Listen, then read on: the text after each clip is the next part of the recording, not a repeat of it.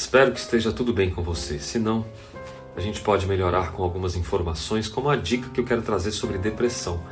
Tem técnicas que aliviam potencialmente o transtorno depressivo, a melancolia, a tristeza profunda, que causa essa anedonia de não fazer nada, de não desejar nada. Eu tenho deixado aqui no Minuto Saúde, na mentoria clínica, dicas sobre ansiedade, depressão e outros transtornos de produtividade, comportamento e relacionamento. Já na depressão, uma técnica que você pode fazer para aumentar, por exemplo, a dopamina, que é essa sensação de recompensa, é agendar uma atividade gostosa que você vai querer fazer.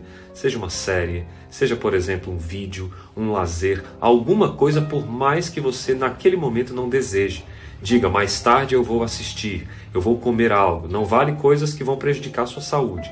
Agende e faça uma anotação ao final do dia das coisas que foram boas durante o dia. Por mais que você não queira, vai te ajudar. Inscreva-se no meu canal, ative o sininho de notificações, curta, comente e compartilhe.